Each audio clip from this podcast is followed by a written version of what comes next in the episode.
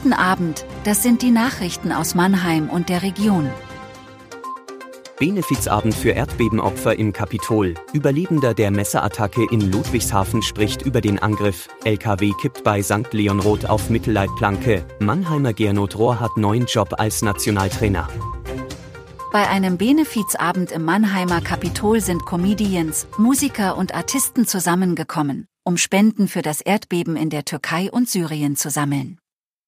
Schon der Kartenverkauf für die Veranstaltung hatte 23.000 Euro eingebracht.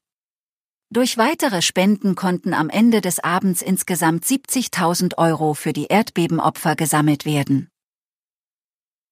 Vor dem Frankenthaler Landgericht ist am Freitag der Prozess gegen einen 26-jährigen Somalier fortgesetzt worden. Er soll im Oktober zwei Männer im Ludwigshafener Stadtteil Oggersheim getötet und einen weiteren lebensgefährlich verletzt haben. Die Staatsanwaltschaft hat ihn wegen Mordes und versuchten Mordes angeklagt. Die Kammer hat nun den einzigen Überlebenden des Angriffs befragt. Der Mann berichtete, wie er am 18. Oktober an der Kasse eines Drogeriemarkts vom Angeklagten angesprochen worden war. Bei der Attacke war er lebensgefährlich an der Lunge verletzt worden. Eine Notoperation rettete sein Leben, ein Lastwagen ist am Freitagmorgen bei einem Verkehrsunfall auf der A5 in Höhe St. Leon Roth auf die Mittelleitplanke gekippt. Die Autobahn war in Fahrtrichtung Norden bis zum Mittag voll gesperrt.